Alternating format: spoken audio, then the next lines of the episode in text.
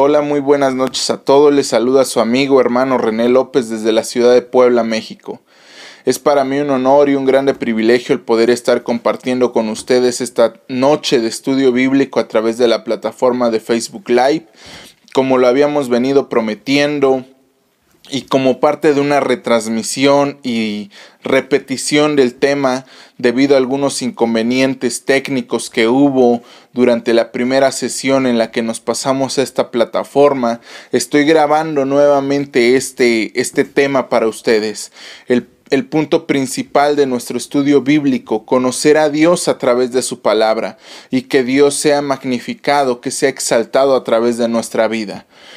En esta ocasión les vuelvo a enviar un saludo aún a la distancia y un abrazo de manera virtual a cada uno de ustedes, esperando y confiando en Dios en que todos han sido bendecidos en esta semana y en que todos han tenido un tiempo de bendición y de alegría, que han hecho eh, cumplir sus objetivos y que han destinado este tiempo también para aprender más de la palabra de Dios. Me da gusto saber que la mayoría de ustedes se ha estado conectando, me da gusto saber que han tenido dudas, preguntas y aún cuando en esta plataforma hay menos interacción para aquellos también que escuchen la retransmisión, la, la grabación de esta clase por alguna otra plataforma como lo es Spotify o podcast de Apple.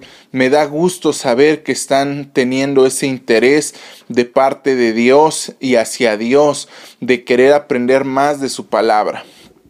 Bueno, sin más por ahora, comencemos con nuestra lectura del día de hoy.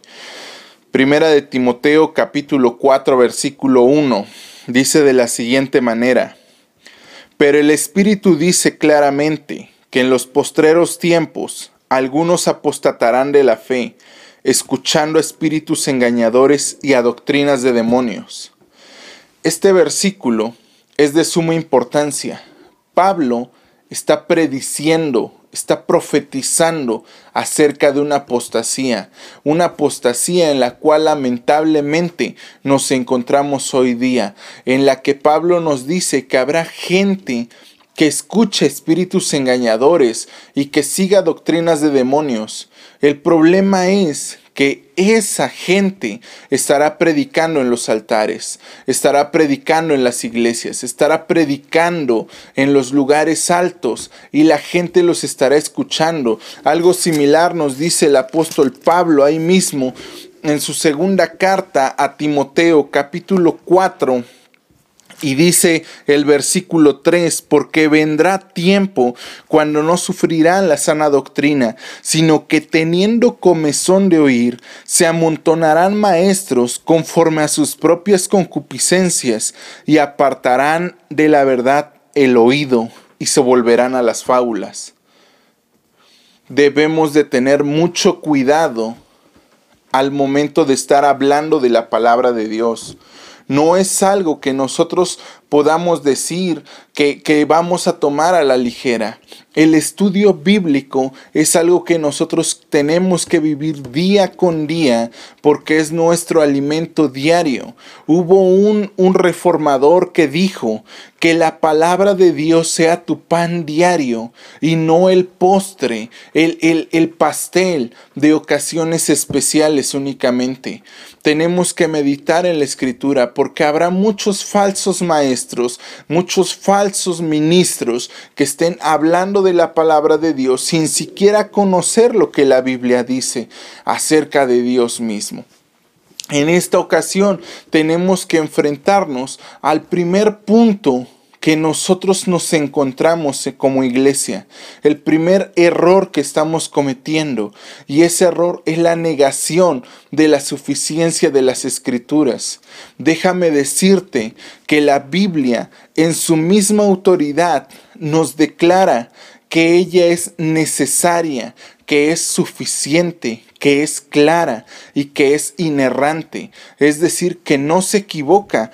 Y la Biblia nos dice aquí, segunda de Timoteo, capítulo 3, versículos anteriores al último pasaje que les he leído, y dice de la siguiente manera, a partir del versículo 15, y que desde la niñez has sabido las sagradas escrituras, las cuales te pueden hacer sabio para la salvación por la fe que es en Cristo Jesús.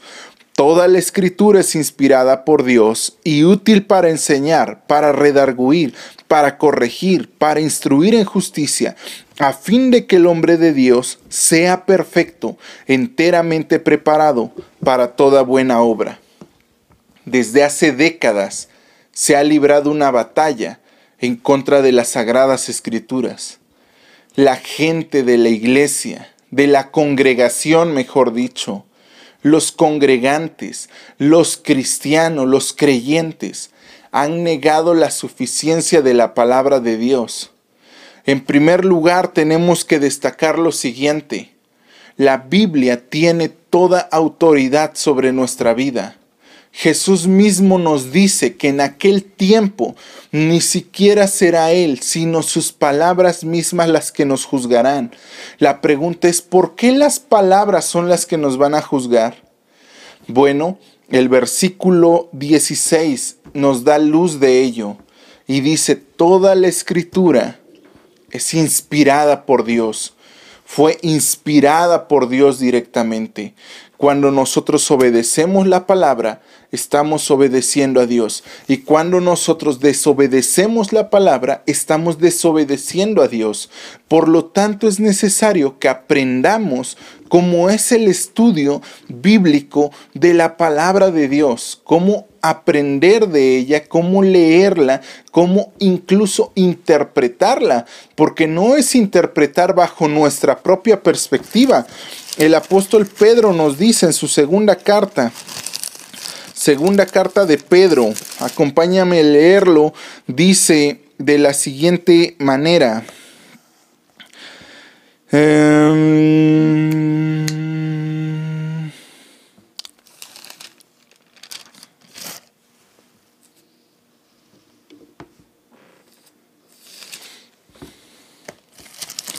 segunda carta de Pedro,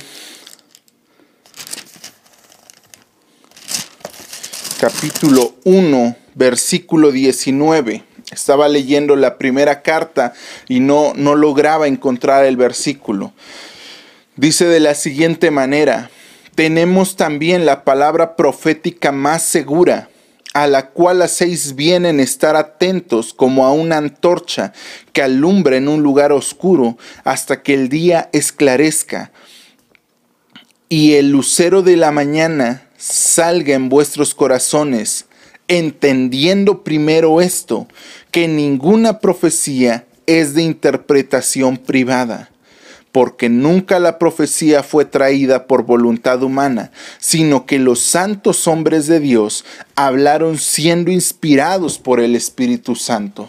Es decir, que la escritura no se va a interpretar según lo que yo quiera, porque la Biblia no fue traída por una voluntad de hombre, sino que los hombres que escribieron, más de 40 autores, que ni siquiera se conocieron muchos de ellos en un periodo de 1400 años, no la trajeron por voluntad humana, sino que cada uno de ellos escribió cada palabra que fue inspirada por Dios. Y digo, cuando hablo de una palabra inspirada por Dios, no hablo de que Dios haya estado con un, con un bosquejo dictándole a los, a los profetas o a los sabios o a los hombres que él había escogido, sino que estos hombres contagiados de la, del carácter de Dios, de la palabra de Dios, de lo que ellos habían vivido, de esa comunión que tenían con Dios, ellos pudieron escribir cada una de estas palabras descartando claro en el caso de los profetas cuando la profecía es exacta y ellos escribieron tal cual como Dios lo dijo,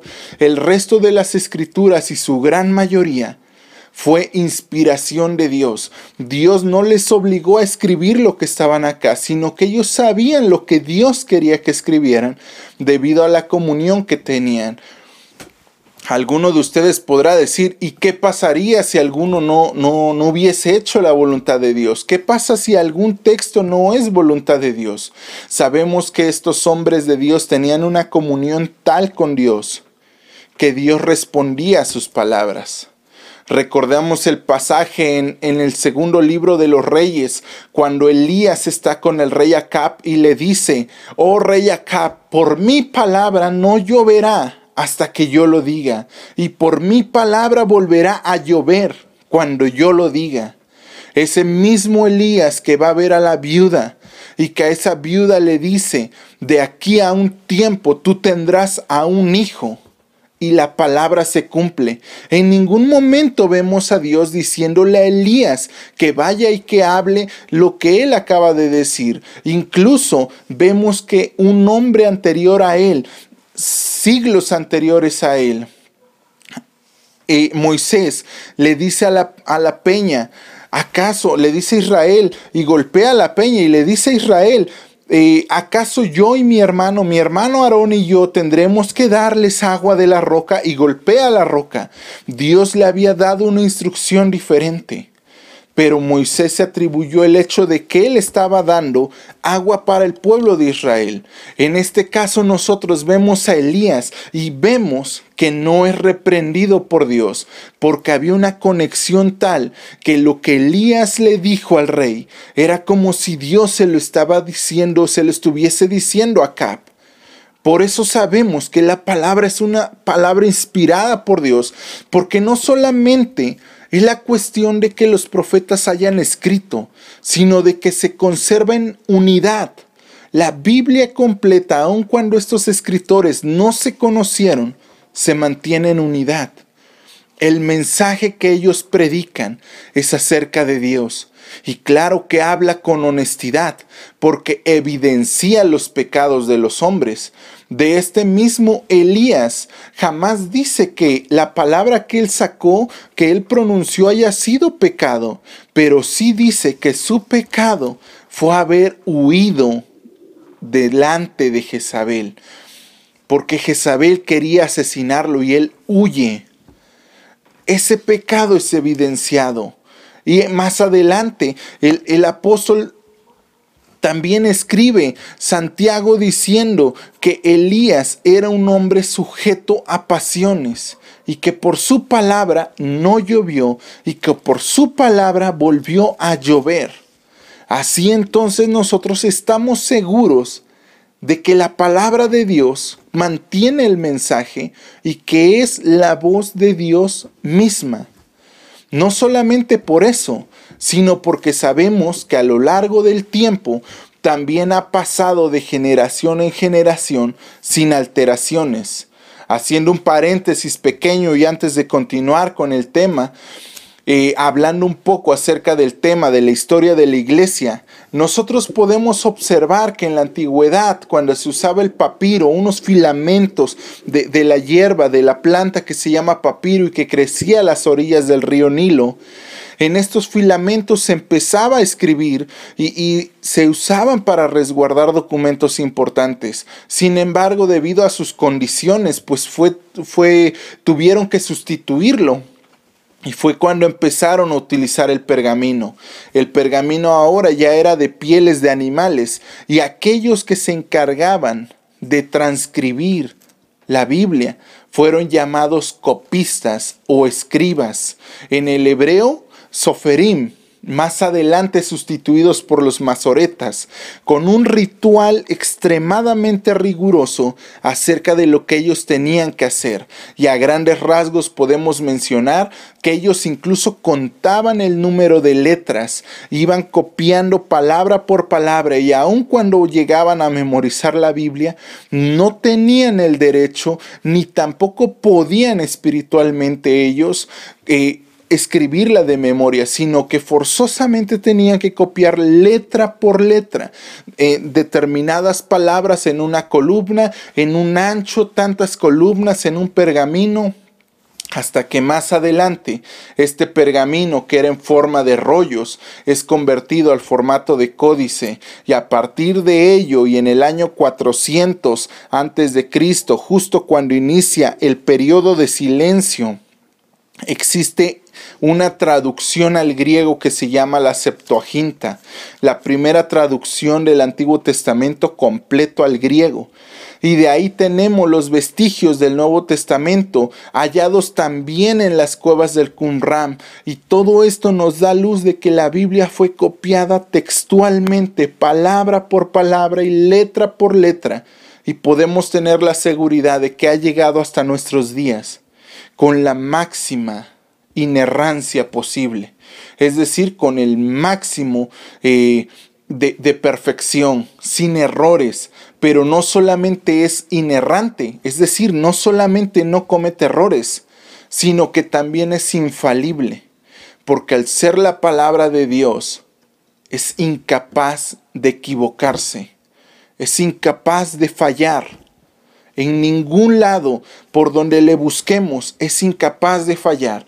El punto aquí es que debido a la ignorancia de los hombres, de gente que escucha a espíritus engañadores y que habla doctrina de demonios y que se amontona detrás de los falsos maestros, han llegado a levantarse hombres diciendo que la Biblia tiene errores, cuando en realidad el error del hombre es no haber profundizado en el estudio de las sagradas escrituras. Cuando nosotros profundizamos no solamente en la lectura, sino en el contexto, en las figuras literarias, en el estudio bíblico, en la exégesis de un pasaje, nos damos cuenta de que realmente la Biblia es incapaz de equivocarse es inerrante. Ahora bien, habrá gente que diga, no, eso es demasiado complicado, porque realmente entonces, ¿quién podrá entenderla? La Biblia es clara cuando habla. Es clara de tal manera que el apóstol Pablo nos escribe en su segunda carta a los Corintios que no cualquiera puede interpretarla. Segunda de Corintios capítulo 4, eh, específicamente hablando del Nuevo Testamento, dice lo siguiente. Pero si nuestro evangelio está aún encubierto, entre los que se pierden está encubierto, en los cuales el Dios de este siglo cegó el entendimiento de los incrédulos para que no les resplandezca la luz del evangelio de la gloria de Cristo, el cual es la imagen de Dios porque no nos predicamos a nosotros mismos, sino a Jesucristo como Señor, y a nosotros como vuestros siervos por amor de Jesús, porque Dios que mandó que de las tinieblas resplandeciese la luz, es el que resplandeció en nuestros corazones para iluminación del conocimiento de la gloria de Dios en la faz de Jesucristo. Ahora dice la palabra de Dios también, el mismo apóstol Pablo escribiendo la primera carta a los romanos, capítulo 1, versículo 18 en adelante, dice, porque la ira de Dios se revela desde el cielo contra toda impiedad e injusticia de los hombres, que detienen con injusticia la verdad, porque lo que de Dios se conoce les es manifiesto, pues Dios se lo manifestó, porque las cosas invisibles de Él, su eterno poder y deidad, se hacen claramente visibles desde la creación del mundo, siendo entendidas por medio de las cosas hechas, de modo que no tienen excusa. Pues habiendo conocido a Dios, no le glorificaron como a Dios, ni le dieron gracias, sino que se envanecieron en sus razonamientos y su necio corazón fue entenebrecido. Profesando ser sabios, se hicieron necios y cambiaron la gloria del Dios incorruptible.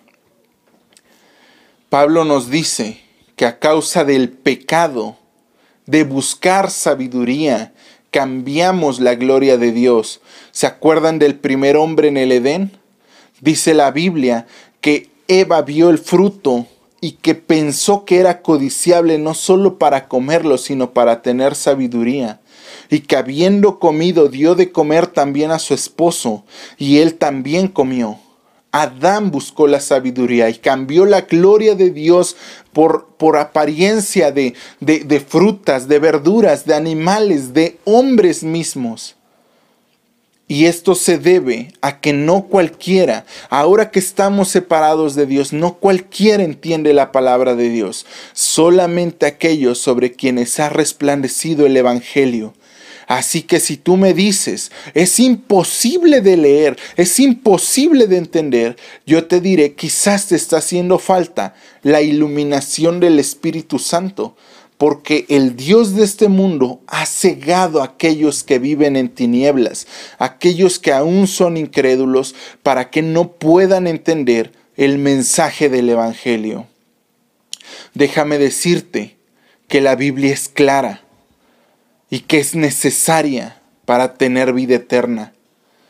Jesús mismo dice que sus palabras son palabras de vida eterna. El peor sermón de Jesús, como lo ha titulado Dante Gebel, dice que llegando la multitud, en, ahí, ahí en el Evangelio de Lucas, llegando la multitud a ver a Jesús, le dicen, Señor, te seguiremos. Y Jesús se voltea y, y les reprende diciendo, ustedes no me siguen por lo que yo les digo, ustedes me siguen porque han comido y han bebido hasta saciarse. La gente dice que se empezó a retirar. Y en ese momento llega el apóstol Pedro y le dice, Jesús, esta palabra es muy dura, ¿quién la podrá soportar? Jesús se voltea y le dice, ¿te quieres ir? Vete tú también. Pedro en ese momento volviendo en sí recapacita y añade, ¿a dónde iremos si solo tú tienes palabras de vida eterna? Jesús es el verbo encarnado, es la palabra de Dios, la Biblia hecha carne. En el principio era el verbo y el verbo era con Dios y el verbo, la palabra, era Dios. Jesús es necesario en nuestra vida porque Jesús es la palabra y por la palabra viene la fe. Romanos 10, 17. Así que la fe viene por el oír y el oír la palabra de Dios. Así que cada vez que nosotros decimos que no entendemos, estamos negando el sacrificio de Jesús y en efecto o en consecuencia también la, la sabiduría de la cual nos llena el Espíritu Santo. Ahora entonces, hablando ya de otros temas, pasamos a la cuestión de la suficiencia de la Biblia. La Biblia es suficiente para cada uno de nosotros. No necesitamos buscar en otros lugares. El problema es que la gente no confía en la Biblia. Ya no hablo de que considere que se puede equivocar. Muchos cristianos lo consideran, aún cristianos que se hacen llamar cristianos, dicen es que la Biblia tiene errores y algunos otros se pelean hasta que por las versiones y que por los versículos y que le falta y que le sobre y que le quitaron o le añadieron.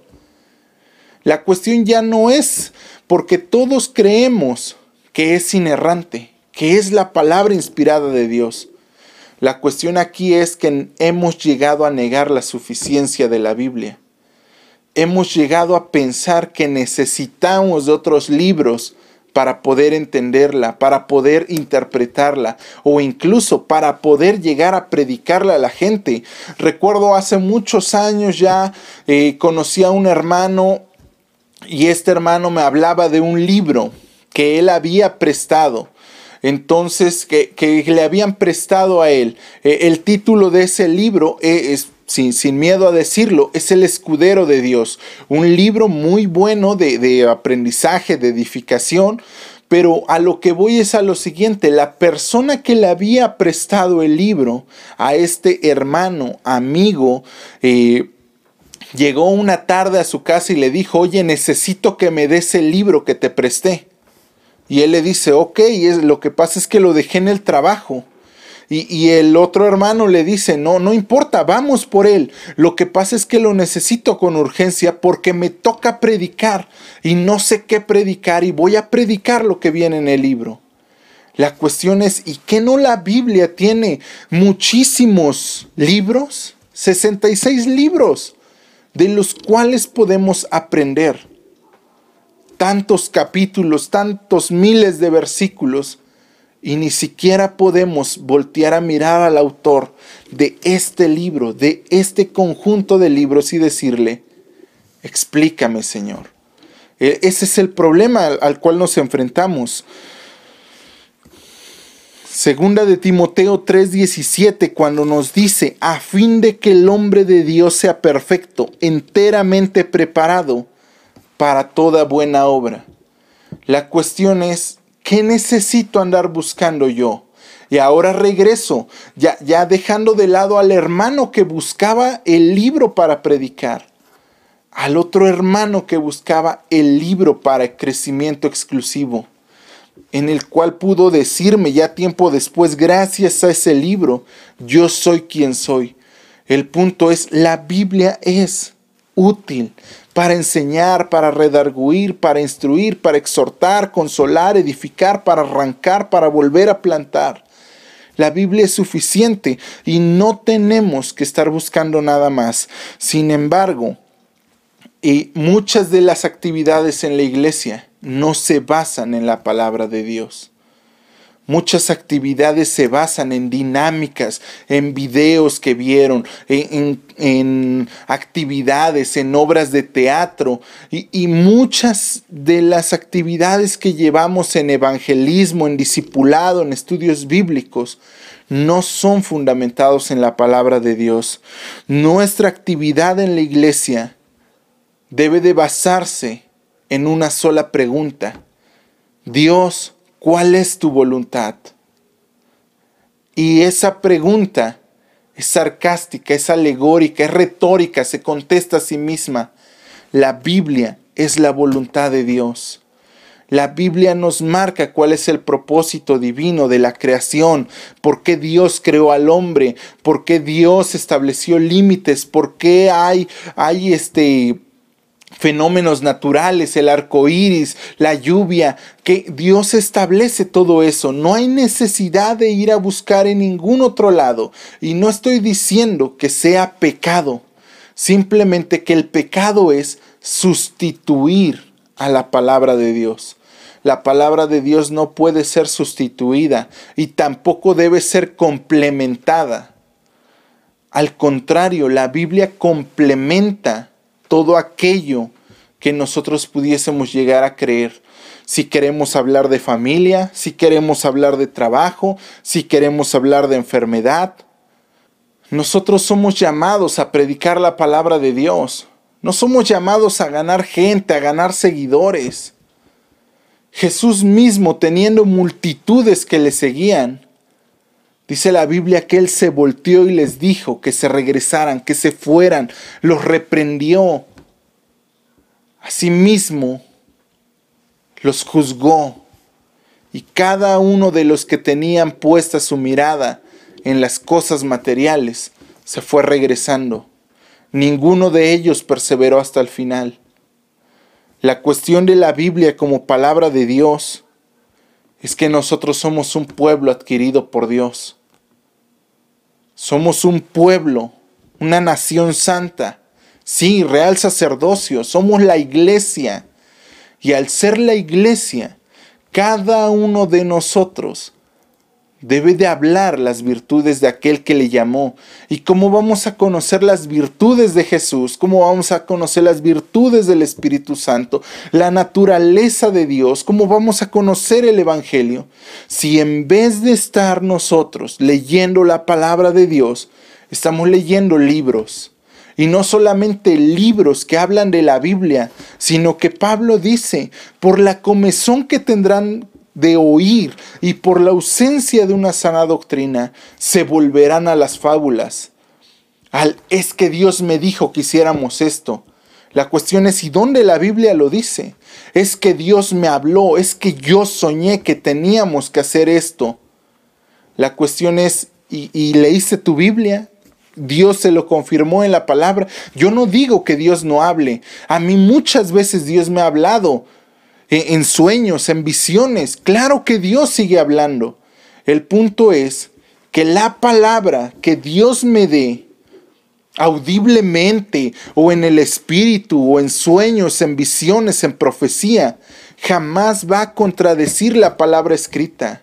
Siempre se va a alinear a lo que ya está porque nada nuevo hay que tenga que ser añadido todos los milagros que hay en la palabra de Dios, nos escribe el apóstol Juan en el capítulo 21 de su Evangelio, son suficientes para creer que Jesús es el Hijo de Dios. Y así en su primera carta, capítulo 5, versículo 13, dice, estas cosas les escribo para que a los que creen en Jesús sepan que tienen vida eterna. Juan también nos dice que hubo muchas otras cosas pero que las cosas que se escribieron son suficientes. No hace falta una nueva revelación. Así que tenemos que empezar estudiando la Biblia, porque yo puedo decir que Dios me dijo, pero la cuestión es, ¿y yo aprendí de la palabra? ¿Y yo hablé de la palabra? ¿O solamente hablé lo que Dios me dijo? Porque Dios me puede hablar y me puede decir, vas a ir y vas a hablarle a tal persona y decirle esta palabra. Yo no digo que eso sea falso. Dios envía a sus profetas y cada cosa que Él hace se le anuncia a sus profetas. Lo que digo es que yo no puedo reproducir, no puedo clonar el mensaje que Dios me dio para una persona y decírselo a cinco o a diez o a cincuenta. La palabra de Dios que Él da en una profecía es individual. Así que si Dios me dice, para esta campaña de evangelismo, haz esto, Debo estar completamente seguro de que Dios no me dirá que lo vuelva a hacer de la siguiente manera, porque Dios no, no hace las mismas cosas. De, eh, no, no, e, en ese sentido sí cambia Dios, porque no tiene que estar haciendo las repeticiones. Digo, en la palabra de Dios nunca vemos a los apóstoles volviendo a hacer lodo, eh, escupiendo, no, no volvemos a ver a nadie haciendo los mismos milagros que Jesús sino al contrario, va cambiando y con cada una de las personas que ellos se topan es una manifestación diferente.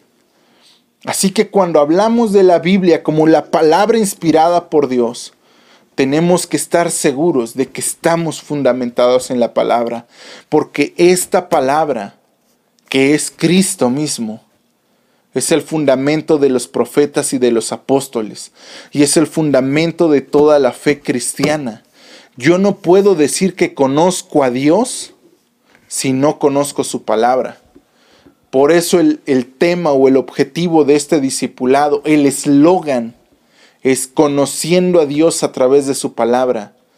No a través de lo que yo pienso, no a través de lo que tú sientes, sino a través de lo que Él nos dice en la Biblia. Isaías 8:19 dice de la siguiente manera,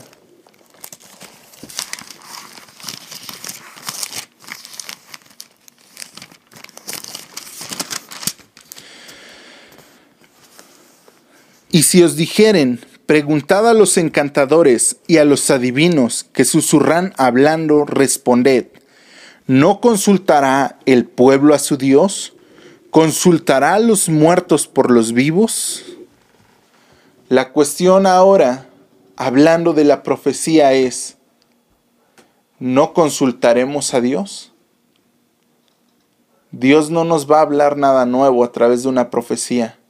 Dios no va a dirigirnos porque la profecía no es direccional. Por una profecía que venga yo no, no, no estoy obligado a hacer lo que ella diga no va a dirigir mi cabeza, no va a dirigir mi, caminar. La profecía me va a decir cuál es mi problema, por qué estoy en el problema y cómo salir de ese problema, porque me va a consolar, edificar, exhortar, pero jamás me va a guiar. Jamás la profecía va a decirme, ve y haz esto. Porque la profecía es la revelación, es, es destapar lo que está encubierto. Claro que sí, algunas veces habla de eventos del futuro.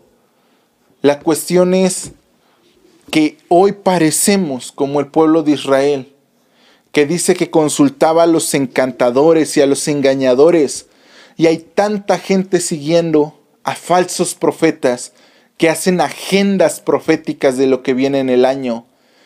¿Se acuerdan lo que yo les decía a algunos de ustedes en las reuniones generales?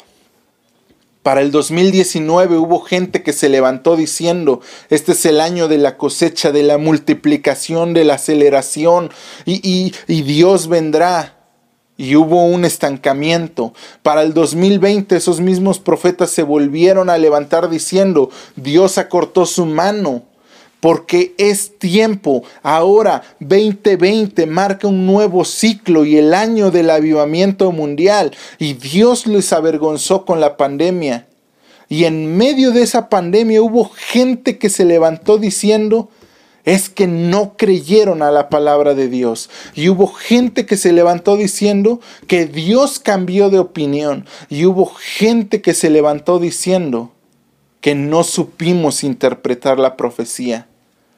Para el 2021 ya hay gente que se levantó en diciembre, en noviembre, en enero y febrero diciendo, Dios va a cernir a la, a la, iglesia, Dios va a quitar a los que no son de la iglesia, Dios va a quitar a los que son cizaña, Dios va a quitar y va a menguar. La cuestión es, ¿y no eso pasó desde el 2020? La cuestión de Israel es que aun cuando sabían que estaban pecando, ellos no volvieron a Dios. Y es la misma cuestión que está pasando con muchos hombres en la tierra hoy día. Aun cuando se dan cuenta de que los profetas no están cumpliéndose su palabra, vuelven a regresar a ellos y les dicen, ¿qué pasó? ¿Qué dijo Dios? Ahora sí, ahora sí va a hacer lo que Él dice o nuevamente va a cambiar de opinión. La gente busca cómo crecer, busca avivamientos. Han sustituido la palabra de Dios por el sensacionalismo. A nadie le gusta que le hablen de la palabra de Dios.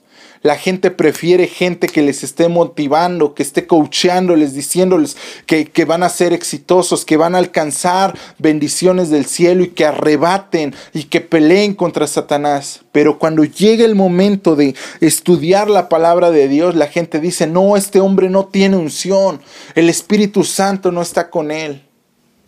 Cuando llega un hombre que les habla al carácter, que les habla la conducta, que, que rompe el espíritu del alma, Dicen, no, no, no, le faltó orar, le faltó ayunar. Pero cuando llegue el que dice, hermanos, vamos a leer un versículo bíblico, da un pequeño mensaje de tres minutos y dice, ahora sí, quítenme las sillas porque vamos a orar y ministrar, toda la gente dice, no, es que este hombre hablaba de Dios. Estamos sustituyendo la palabra. La iglesia se está cayendo en un periodo de apostasía tan grande que ni siquiera nos hemos dado cuenta de que tenemos que despertar. La iglesia tiene que despertar. Isaías 8, 19 eh, al 20, lo volvemos a leer y dice, y si os dijeren, preguntad a los encantadores y a los adivinos que susurran hablando, responded, ¿no consultará el pueblo a su Dios? ¿Consultará a los muertos por los vivos? A la ley y al testimonio si no dijeren conforme a esto, es porque no les ha amanecido, es porque no han nacido de nuevo a la palabra y a sus fundamentos. A la palabra es a donde nosotros tenemos que ir cuando vienen los problemas que enfrentamos en el día a día. No es preciso que volteemos a ver a otras personas, a otros libros. Las librerías están llenas de cómo orar, de cómo ayunar, de cómo invocar al Espíritu Santo, el único camino para recibir, cómo hablar en lenguas, cómo, cómo saber si eres profeta. La cuestión es, ¿y la Biblia no es suficiente para ello?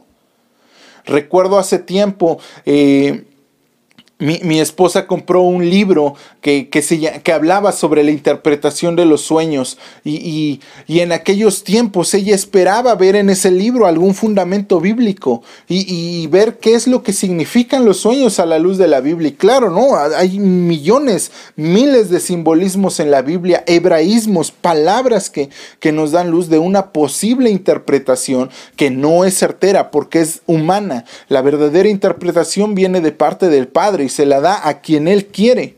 Sin embargo, después de comprar ese libro y empezar a leer las páginas, ella se dio cuenta de que el autor lo único que hacía era contar lo que él había vivido y era mostrar cómo debe uno de invocar al Espíritu Santo para volverse profeta y para poder tener revelaciones y profecías y visiones y la interpretación de sueños. Y al final daba solamente unas dos o tres páginas acerca de, los, de las interpretaciones que él había dado a otras personas. Así que yo te invito a que como cristianos, como hijos de Dios, no consultemos a los que están muertos espiritualmente. Vayamos a la palabra. Lee tu Biblia. Estúdiala. Para eso estamos aquí. Estamos en una serie de sesiones de estudio bíblico en las cuales nosotros vamos a aprender de la palabra de Dios, pero desde una perspectiva bíblica, desde lo que Dios nos dice a través de la Biblia, no de lo que yo pienso, siento, creo, sino de lo que Dios nos está hablando a cada uno de nosotros. Así que, pues, por el día de hoy esto ha sido todo. Espero que esta palabra haya sido de bendición.